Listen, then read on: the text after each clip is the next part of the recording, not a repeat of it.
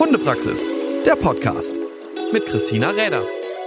Ja, hallo und schön, dass ihr wieder dabei seid zu einer neuen Folge vom Hundepraxis Podcast. Wie gewohnt habe ich sehr oft hier sehr interessante Gäste. Auch heute kann ich das äh, so definitiv sagen, denn er hat mit ein bisschen anderen Hunden schon auch viel zu tun gehabt, um es so ein bisschen äh, anklingen zu lassen.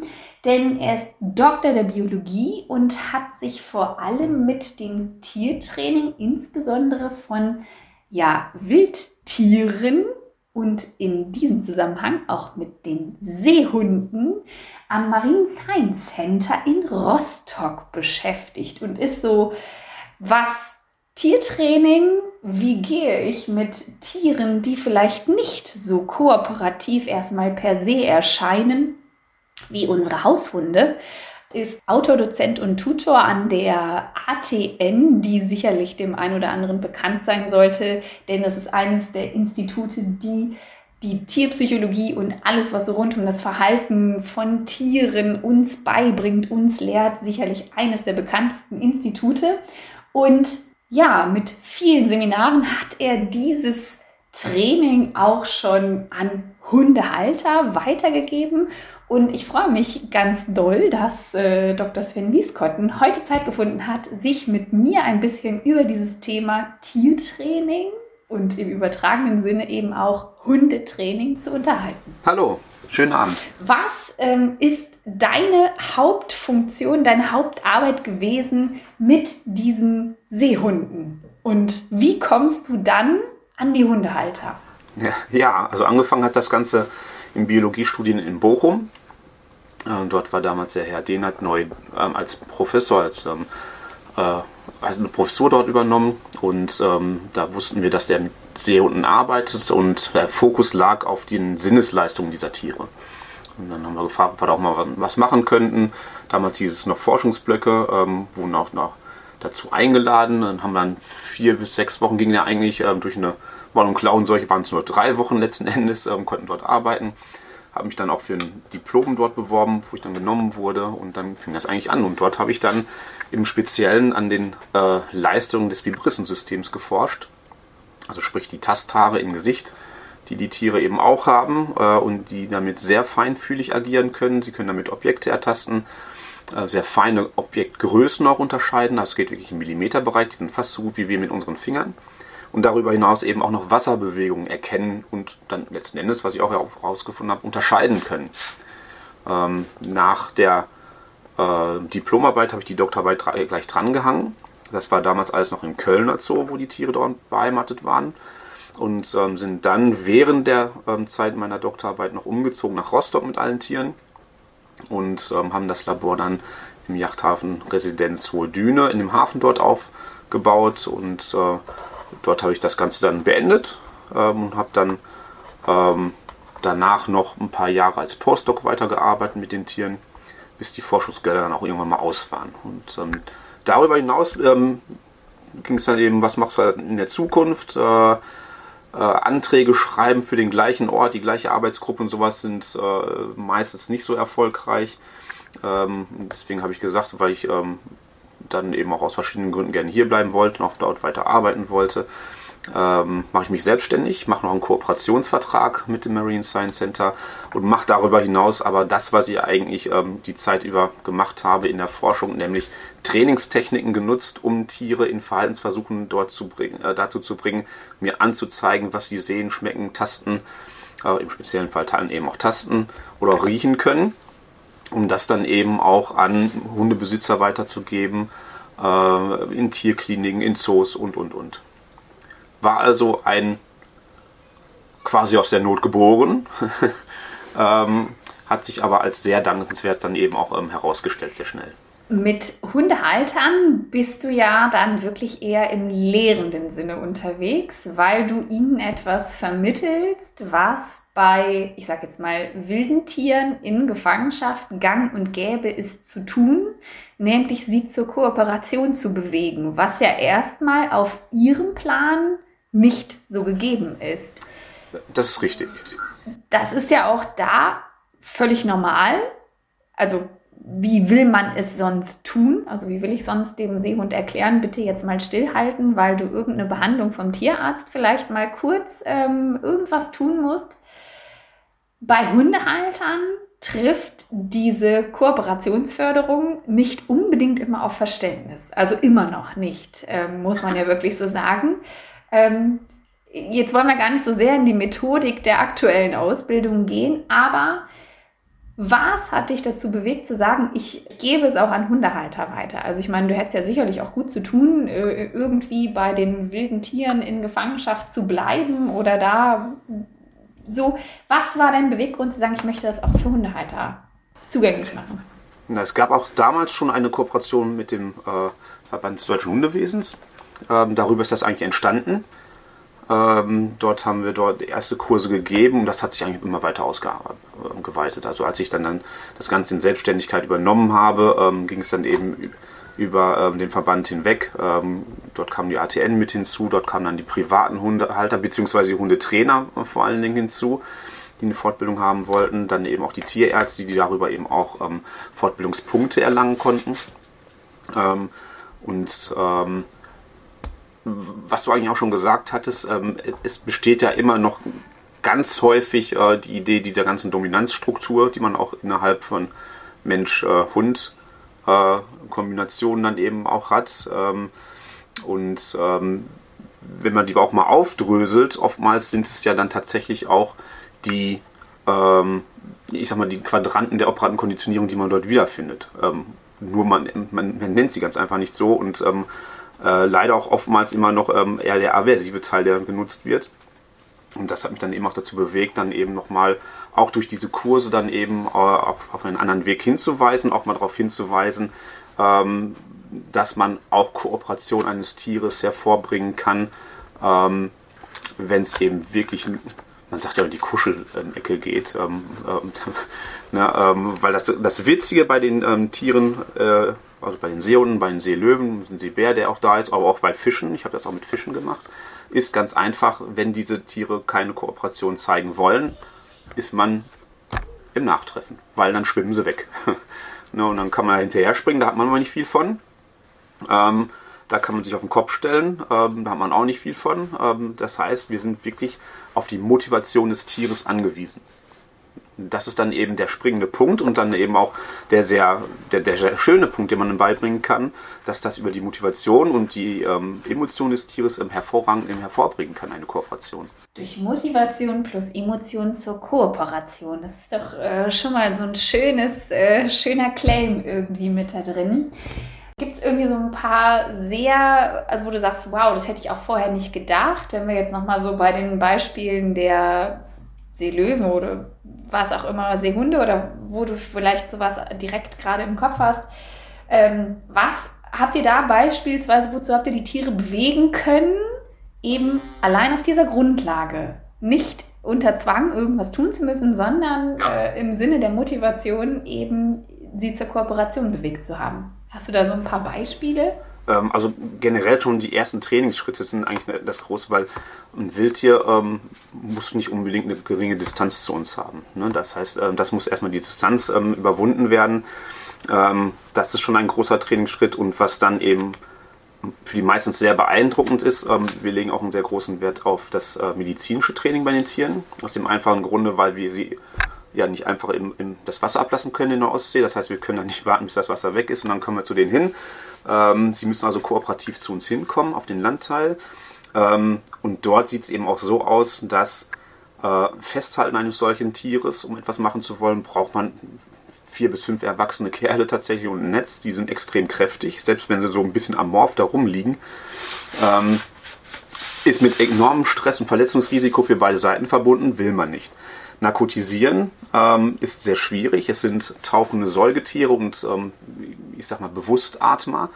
Ähm, das heißt, die Atmung setzt sehr schnell aus bei einer Narkose. Und ähm, tatsächlich, es gibt auch nur eine Statistik bei Seelöwen, ähm, bei kalifornischen Seelöwen, die seit ähm, ja auch seit den 60er Jahren schon auch von der US Navy gehalten werden, die ein extrem gutes Veterinärprogramm haben, die eigentlich weltweit mit die am meisten gehaltene Art ist in diesem Bereich bei den Robben.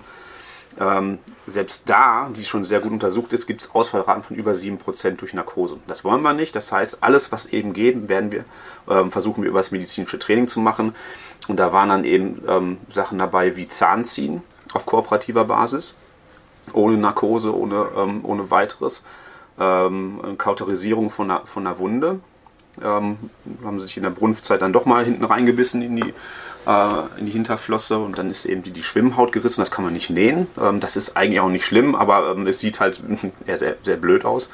Und das haben wir kauterisiert, auch um dann eben zu vermeiden, dass dann weitere ähm, Erreger dort reinkommen in die Wunde. Ähm, das konnte man machen. Kauterisieren ganz kurz, also ähm, für die, die das nicht wissen, ich weiß ich habe in der Tierarztpraxis gearbeitet, aber man äh, lötet quasi, also mit extremer Hitze, es tut ziemlich weh. Also wer jetzt schon beim Zahnziehen gezuckt hat, der ähm, sollte sicherlich auch beim äh, lebendigen Abkokeln von irgendwelchen äh, Gewebeteilen denken, das ist schon echt ähm, eine Geschichte, wenn man das schafft ohne Narkose. Ja, ne? Und ähm, geht sehr viel Fisch dafür. ne, und das Ganze ist dann eben auf kooperativer Basis. Das heißt, ähm, wir können die Tiere zu uns ranholen. Wir haben dann entweder ein Target ähm, oder für einige Sachen lassen wir sie auch auf den Rücken drehen. Ähm, und wenn sie aus den Positionen weggehen, dann können wir erstmal nicht weitermachen und dann können sie auch selbstständig wieder dran gehen. Das heißt, wir bilden durch unsere Arbeit dann eben auch eine hohe Kooperationsbereitschaft auf, indem wir auch eine sehr hohe Erwartungshaltung, Erwartungssicherheit auch geben den Tieren. Ähm, und ähm, sie verbinden dann eben diese Sachen eben auch letztendlich immer mit etwas Angenehmem zum Schluss. Und ich weiß noch einmal hatte ich tatsächlich auch einen, einen Kurs, einen Workshop dort und ähm, da war ein Tier, das war auch während der Brunftzeit. Unser Ältester, äh, mittlerweile 40, ähm, also auch sehr alt für einen Seehund schon, ähm, der ich sag mal so, er wollte sein, sein Alter wohl nicht anmerken lassen, hat dann wirklich gepöbelt bei anderen Tieren, bis sie dann irgendwann äh, auch mal sich gewehrt haben und dann hat er ähm, eine recht tiefe Bisswunde im Gesicht gehabt, die ist sehr schnell verheilt. Äh, leider zu schnell, weil es waren Erreger drin und eines Tages kam er mit so einer Backe wieder, so einer richtigen Mumsbacke. Ähm, richtig groß und war nicht kooperativ. Ähm, auch das ist eben etwas, nicht alles geht eben zwingend immer ähm, über äh, die, die, äh, die Operat, ähm, operative und klassische äh, Operant und klassische Konditionierung.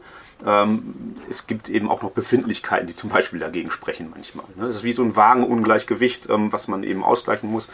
Ähm, wir kannten uns schon sehr lange. Ähm, die anderen waren recht neu, dann kam er zu mir hin, da habe ich den Kurs eben gezeigt. Ich erzähle immer viel. Äh, wichtig medizinisches Training als Vorbereitung. Jetzt können wir mal schauen, weil er war gerade nicht kooperativ, er hat eine dicke Backe, können wir mal schauen. Und es war wirklich so, ähm, dass man, ich wollte einfach nur leicht drücken, zu gucken, ob es warm ist, ähm, was da ähm, ob es gefüllt ist, ob es hart geworden ist oder noch weich. Äh, und dann platzte wirklich äh, der Abszess aus und es kam und spritzte wirklich zwei, drei Meter in Richtung der, der Kursteilnehmer, mir den Arm hoch. Und, ähm, Forschung live. Richtig live und ähm, war dann auch sicherlich über 400 Milliliter, die da rausflossen.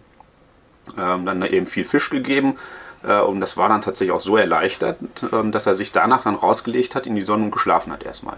Und sich danach sicherlich auch nochmal hat behandeln lassen, weil ich meine, so eine Schmerz. Danach konnte man wieder zu ihm gehen. Erstmal ja. danach, weil das tut ja auch ziemlich weh. Ähm, danach ja. geht es auf jeden Fall besser. Das ist ja dann nochmal ein ja, positiver Effekt weg, dazu. Ne, ja. Der Druck war weg ähm, aus dem Abszess und ähm, war dann danach auch wieder zugänglich. Das muss auch nicht immer so sein. Ne? Ähm, das, wie gesagt, auch Schmerzen sind eben auch manchmal kontraproduktiv, auch wenn wir trainieren wollen, weil ähm, dann wollen sie lieber in Ruhe gelassen werden. Ist bei uns ja nicht anders. Genau, ist bei uns ja nicht anders. Wenn wir irgendwie gerade einen Unfall hatten, dann sind wir auch nicht äh, unbedingt daran interessiert, äh, gute Laune und irgendwas Neues zu machen. Gehört dazu. Das gehört dazu und das muss man eigentlich auch wissen, ähm, weil ähm, auch das ist ja das andere Extrem, was, ähm, wo man dann alles über die operante und klassische Konditionierung regeln möchte, wie die Behavioristen damals, äh, wie ein Watson, der gesagt hat, ähm, kannst mir einen Menschen geben, egal woher er kommt, welche Vorbildung er hat, ähm, ähm, welche Intelligenz ihm mein vorspricht oder nicht. Ähm, ich kann durch entsprechende Konditionierungsmethoden alles aus ihm machen, sei es ähm, einen Komponisten oder einen, einen Chirurgen, einen, einen Klempner oder auch einen, einen Bettler. Äh, dem ist eben nicht ganz so, wie wir wissen. Ne? Ähm, auch wir Menschen sind nicht alle gleich in unseren Begabungen. Und das gilt für die Tiere eben genauso auf die Arten gesprochen, ähm, aber auch teilweise Individuum und Inhalt einer Art. Das sind komplett unterschiedlich. Das weiß man beim Hund ja auch. Ähm, durch die, die Rassen, die wir gezüchtet haben, also dann eben auch künstlich selektiert haben, darüber hinaus auch bestimmte Verhaltenseigenschaften, charakterliche Eigenschaften dann eben bevorzugt mitgezüchtet haben. Ähm, dann gibt es eben Arten, die sind sehr autark, wie die ganzen Schutzhunde, die dann auch gerne irgendwo rumliegen, ähm, aber so auf Kooperation und Bälle wiederbringen und sowas eigentlich nicht so wirklich stehen. Ähm, und dann eben sehr kooperative Arten, ähm, die dann ähm, fast schon ähm, ihre, ihre, Hilfe aufzwingen, sag ich mal so. Ähm, da, äh, auch da gibt es tatsächlich innerhalb einer Art dann auf Rasseebene Unterschiede, aber selbst innerhalb von Rassen gibt es große Unterschiede.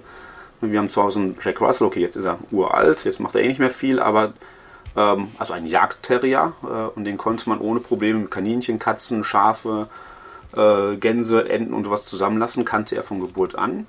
Ähm, das heißt, er hat dort auch eine, eine gewisse Sozialisierung erfahren und ähm, das hat man dann im späteren Leben auch immer gesehen.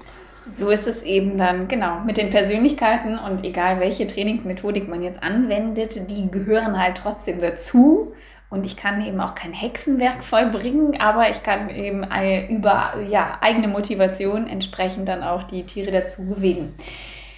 Wenn du jetzt so Seminare für Hundehalter oder Hundetrainer sind es ja bei dir vor allem auch, ähm, mhm. die so sich bei dir fortbilden oder die eben durch die ATN dann auch äh, deine Seminare besuchen.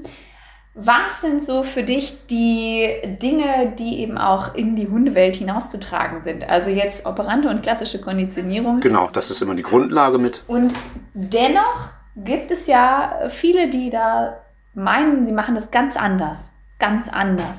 also, also irgendwie machen sie es nicht anders, aber ganz anders. Kannst du ähm, so ein bisschen erzählen, was so für dich die absoluten Vorteile im Hundetraining dafür sind? Ähm, die Vorteile im fürs Hundetraining, ähm, das auch zu übertragen, sind einmal wirklich, dass man die Methoden, also die klassischen Methoden, Operant und klassische Konditionierung, mal an einem ganz anderen Tier macht, ähm, was auch wirklich dann darüber sehr stark arbeitet ähm, da auch ähm, auf solche Sachen zu achten wie das Timing. Da gibt es ganz nette Übungen, wie zum Beispiel auspusten lassen ähm, auf Kommando, nur um zum Beispiel Respirationsproben zu bekommen. Ähm, also wir arbeiten nicht mit einem Klicker, sondern mit einer Pfeife. Das heißt, es ist auch eine schöne Koordinationsübung für die Leute. Dass, äh, sie, ähm, das wir haben immer ähm, redundante Kommandos. Wir haben einmal gezeigt, das Signal untergesprochen dazu gleichzeitig ne, weil wir auch über große Entfernungen, auch teilweise, wenn die Tiere unter Wasser sind, ähm, entweder sehen sie uns mal nicht oder sie hören uns nicht. Das heißt, wir haben eine, eine, doppelte Chance, dass sie das Signal mitbekommen. Die Seminare finden vor allem dann eben auch in Rostock statt und dann auch mit den Seehunden, die ihr ja schon trainiert habt, wo dann die Leute auch irgendwie damit tätig werden? Zumindest bis vor Corona. Ähm, jetzt, ähm, da es ja auch Unitiere sind, ähm, letzten Endes, ähm, und die Uni ähm, etwas schärfere Hygienevorschriften hat, ist es im Moment nicht möglich. War aber so tatsächlich, ja. Das heißt, da habe ich es mit den Seehunden gemacht und auch mit den Fischen, die dort trainiert sind. Ähm, äh, und diese Timing-Geschichte ist wirklich so, man hat das Tier ähm, an der Hand, an Handtarget und sagt dann eben pusten mit Pfeife im Mund und dann noch das Zeichen machen. Und wenn es dann pustet, sollte man auch pfeifen. Äh, und es ist äh, sehr witzig immer anzusehen.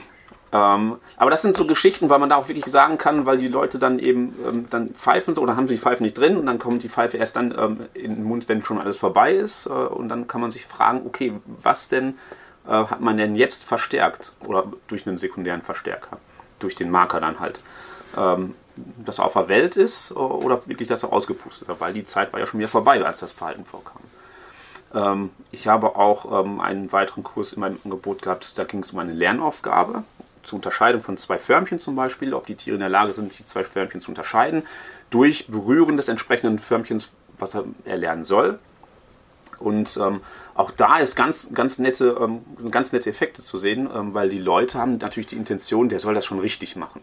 Und was man ja immer sieht, wenn man jetzt hier so zwei Förmchen hätte und er geht schon zum Richtigen, dann geht das schon leicht immer zur Schnauze hin. Das heißt, man gibt den Hund bewusst oder unbewusst, gewollt oder ungewollt, äh, immer nochmal sekundäre Hinweise extra. Ne? Und ähm, ähm, das ist für den Versuch, also für einen echten Versuch wäre das natürlich tödlich. Ne? Ähm, dieser kluge Hans-Effekt, den man dort aufbaut. Ähm, aber zum Beispiel im, auch im Hundetraining wunderbar nutzbar. Ne? Und wenn man so ein Tricktraining macht, ähm, man kann den Hund ja auch wirklich, so wie damals den klugen Hans, das Reiterpferd, ähm, das, das Rechnen quasi beibringen.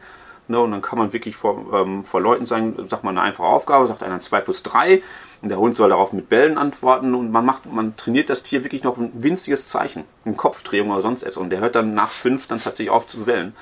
wunderbarer Effekt. Alle freuen sich äh, und keiner merkt es, was man eigentlich gemacht hat. Ja, dafür sind sie recht gute Beobachtungskünstler äh, zu unserem Leidwesen manchmal. also so, dass wir natürlich alle Tiere ähm, in, entsprechend mit diesen Techniken trainieren könnten oder zumindest alle Säugetiere, gehen wir jetzt mal erstmal so in dem Sinn Säugetiere, wobei Fische hast du auch schon genannt, äh, die gehören ja. jetzt klassischerweise definitiv nicht dazu. Und dass es natürlich erstmal einen großen Unterschied zwischen den domestizierten Tieren, unseren Haushunden und äh, wilden Tieren gibt, dass eben da der Abstand erstmal erhalten bleiben soll am besten. Beim Wildtier, beim domestizierten Tier er ja äh, nicht vorhanden bzw. gerne unterschritten wird. Gibt es sonst so große Gemeinsamkeiten im Training? Also kannst du sagen, es ist da und da wirklich, es ist einfach gleich? Oder was sind so die Mechanismen, die immer gleich funktionieren? Ja, sag mal, der, der Werkzeugkoffer der, der Methoden, der ist gleich tatsächlich. Ne, durch die positive Verstärkung, äh, durch klassische Konditionierung äh, eines Markers und sowas ist tatsächlich gleich. Die Nutzung des Markers ist gleich. Ähm, das heißt, da hat man viele, viele äh, Gemeinsamkeiten, die man da ähm, hervorbringen kann, auch mal hervorheben kann. Ne, dass das wirklich nicht nur am Hund funktioniert, äh, von mir aus noch am, an einer Katze, ähm, sondern wirklich auf verschiedenste Arten ähm, äh, von Tieren eben anwendbar ist. Ähm, Wobei ich dann aber darüber hinaus auch immer noch mal äh, immer einen Wert lege eben an die Angepasstheit ähm, der ganzen Methoden. Ne, also oftmals ist ja das Locken wirklich verpönt. Ähm, tatsächlich ist es bei einigen ein Wildchen erstmal überhaupt der erste Schritt, um den Fuß über die Tür zu bekommen. Weil die Distanz ist da und der muss erstmal zu mir hinkommen. Ne, dass dann irgendwann der, der Sprung ähm, davon äh, dazu kommen muss, ähm, vom Locken wegzukommen, ist auch klar, weil oftmals haben sie dann das Dollarzeichen in den, äh, in den Augen, aber achten auf die Aufgabe nicht so sehr. Aber als ersten Schritt durchaus, oder auch um Vertrauen erstmal ähm, aufzubauen, durchaus. Und letzten Endes locken auch nichts anderes als eine positive Verstärkung. Die müssen ein Verhalten zeigen, dass sie dann an das Leckerchen noch rankommen. Ähm, dann noch viele andere Geschichten. Also schon alleine ähm, Seehund und Seelöwe sind zwei komplett unterschiedliche Sachen. Also die einen sind visuell stärker, die Seelöwen zum Beispiel. Äh, die anderen sind äh, im auditiven Bereich viel stärker unterwegs. Ja, und ähm, wenn man dann noch Fische dazu nimmt, äh, die immer mal ganz anders sind, ähm, äh, kann man auch mal sehen, dass die Methoden zwar überall gleich sind, aber dann doch immer auf die ähm, speziellen Tiere auch wieder dann angepasst werden müssen. Ja, klar. Vor allem auch so ein bisschen, was ist die Belohnung? Also was. Äh Schon allein das, genau. Ne? Was ist der Verstärker? Welchen Verstärker nutze ich? Das ist dann natürlich auch nochmal eine andere Geschichte. Jetzt habe ich so ein Ding im Kopf. Ähm, das ist jetzt ein sehr klassischer, also vielleicht ein sehr spezieller Fall, aber du hast ja auch selber gesagt, klar, man arbeitet mit einer Erwartungshaltung, mit einer großen Erwartungshaltung, die wir in diesem Tier, mit dem wir trainieren, wecken wollen. Also ne, wollen wir auf jeden Fall, weil diese Erwartungshaltung an mich und an das, was da Positives auf sie zukommt, durch das, was ich da so äh, dem Hund permanent, also jetzt, ich bin jetzt gerade beim Hund, ähm, dann auch immer wieder gebe, ähm, ist ja etwas, was wir erstmal auch super finden und ähm, diese Erwartungssicherung dann eben auch immer wieder zu geben. Es ist so ein bisschen, ich, kann, ich bin jetzt gerade erst wieder von einem Wochenende, äh, von einem äh, Seminartraining, also ich mache ja so Dummy-Training und so ein Kram. Und ähm, also es gibt so ganz viele, die immer noch meinen, dass wirklich so dieses zwischendurch Loben von äh, erwachsenen Hunden auch echt schwierig ist. Also weil der muss ja wissen, was der da so tut und der muss ja wissen, dass das gut war, so nach dem Motto. Ähm, so diese positive Erwartungshaltung, wie schnell macht man sich die zunichte, wenn man diese Erwartungssicherung nicht einfach immer wieder auch aufrechterhält? Was spricht dagegen? Also im Training eine Erwartungssicherung auf die Erwartungshaltung zu geben, weil man das ja in der, also das Argument ist ja immer, in der Prüfung dürfte ich das ja auch nicht tun oder so und bla blub. Also wie schnell geht sowas? Dass ein Hund sagt, ne, hm, kommt nichts. Warum soll ich mich denn dann entsprechend dafür anstellen? Also von Art zu Art gibt es da große Unterschiede. Ähm, äh, dann kommt es auch auf das Individuum an. Es gibt ja auch sehr progressive Tiere, die sehr schnell dann wieder zu, ein, zu einer anderen Strategie switchen. Ähm, dann auch ähm, sehr konservative Tiere, die immer bei dem Bekannten bleiben. Ähm, das ist, und dann eben auch die Art des Trainings letzten Endes auch. Und was wir zum Beispiel auch immer machen äh, und was auch mittlerweile in, in, Zoos immer häufiger gemacht wird, ähm, dass wir eine hohe Erwartungshaltung auch dadurch, äh, oder zumindest noch ähm, erstmal aufbauen. Ähm, das heißt, die Tiere wissen, dass was Tolles kommen wird. Aber Zeitpunkt variieren, zum Beispiel Zeitpunkt und auch Futtermengen. Das heißt, sie wissen, es kommt was, sie wissen nicht genau wann und wie viel es sein wird. Ähm, ganz kleines, ein tolles Beispiel, ähm, wenn ich äh, einen Fahrdienst mache, ich kriege jedes Mal 5 Euro. Ne, freue ich mich erstmal. Logisch. Ähm, wenn es zwar noch für jeden Kilometer 5 Euro sind, freue ich mich noch mehr. Ähm, aber dann kommt eine kleine Änderung. Vielleicht habe ich äh, noch eine Verabredung oder es kommt äh, ein Film, den ich unbedingt mal gucken wollte, was auch immer. Ne, und dann wiege ich schon wieder ab. Lohnt sich die 5 Euro wirklich oder mache ich jetzt mal was anderes? Ähm, wenn ich aber die ähm, Belohnung quasi variabel halte, ne, und ich, ich weiß, es kommt irgendwas, ich weiß aber nicht so viel, dann gebe ich vielleicht sogar mal extra Gas, damit es vielleicht sogar ein bisschen mehr wird. Ne, das ist zum Beispiel auch ein, ein sehr gutes Ding beim, beim Recall, also beim Rückruf. Ne, ähm, es gibt äh, sehr schöne Videos auch mit, mit Löwen. Ähm, ich habe das mal in, in Gelsenkirchen mit den Seelöwen aufgebaut, äh, mit den Kollegen dort. Ähm, wo die Tiere einfach nicht kooperativ waren, auch nicht alle sofort nach, äh, in die hinteren ähm, Gehege gegangen sind und ähm, gerade die Löwen äh, teilweise sind so, die müssen umgesperrt werden zum Ende des Tages, ähm, äh, aus Sicherheitsgründen auch. Ähm, und dann macht man Überstunden, bis alle da sind. Weil die wissen, okay, ich komme da rein, dann gibt es meine ähm, dann gibt es da eine kleine Keule für oder sowas, das kennen die. Und dann ist aber draußen auch was los, dann wiegen sie wieder ab. Wenn man aber zum Beispiel beim Recall dann aufbaut, ähm, sie wissen, dass es was Lohnenswertes gibt, sie wissen aber nicht genau was, dann ist die Neugier schon wieder mit dabei. Ne? Und dann funktionieren diese Sachen auch wieder ganz gut. Und was auch dafür spricht, und das kennt man teilweise auch aus der Zuhaltung, wo man zwei Fütterungszeiten am Tag hat, da sind die Tiere aktiv. Ähm, der Rest des Tages wieder nicht. Ne? Und ähm, das versuchen wir auch aufzubrechen. Also hier ist es tatsächlich so, dass jedes Tier in ein bis zwei Versuchen quasi drin ist, also ein, zwei Haupttrainer hat, äh, da die, das Groß des Futters über ähm, Verstärkung auch bekommt. Ähm, und darüber hinaus aber auch äh, A, wechseln die die Zeiten immer von Tag zu Tag und B, können ähm, zwischendurch auch mal andere Sachen sein, wo sie ein bisschen weniger bekommen, wo sie aber auch was Lohnenswertes hinbekommen. Äh, das heißt, wir haben über den Tag verteilt tatsächlich auch eine Erwartungshaltung und, eine, ähm, und auch ähm, sagen wir, die Neugier, was als nächstes kommt. Und damit können wir dann eben auch über den Tag verteilt viel besser trainieren. Großer Vorteil ist, äh, äh, wir hatten es tatsächlich einmal, dass ein Kollege wirklich nur zu einer bestimmten Zeit konnte und das war auch der Einzige, der mit dem Tier gearbeitet hat.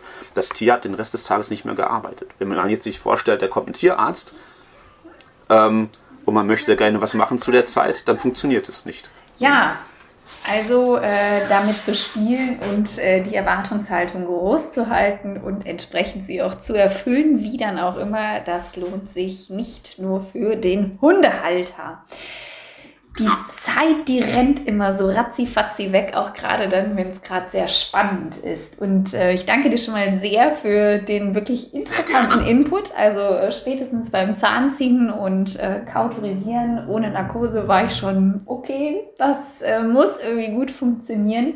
Ähm, wenn man sich halt wirklich überlegt, dass man mit Tieren, die einfach nicht an die Leine zu nehmen sind und in alle Positionen gebracht werden können, wie wir sie gerne hätten, wie das eben die Abkürzung beim Hund mal eben schnell sein kann, ähm, arbeitet, dann weiß man, wie das mit der Kooperation funktioniert. Und wenn man sich jetzt näher für deine Angebote interessiert, auch wenn es so nach Corona noch ein bisschen schleppend läuft, dann findet man dich ja auf jeden Fall auf der Seite www.animal-training.de. Ich ähm, denke auch, dass da Seminare sicherlich wieder ausgeschrieben werden, sobald äh, da irgendwas wieder stattfinden würde. Also äh, mit den Seehunden und Seelöwen. Da, ja. äh, man kann dich selbstverständlich dafür auch sicherlich extern buchen. Also wer da äh, etwas äh, darüber hinaus dann eben auch entsprechend gucken möchte. Und ähm, ja, vielleicht sprechen wir da gleich nochmal eben drüber. Und ja, ich danke dir sehr für die Zeit und ähm, nähere Infos zu Sven und seiner Arbeit findet ihr auf jeden Fall auf dieser Seite. Und ich sage dir vielen Dank. Ich sag danke. Sehr cool. Hundepraxis, der Podcast mit Christina Räder.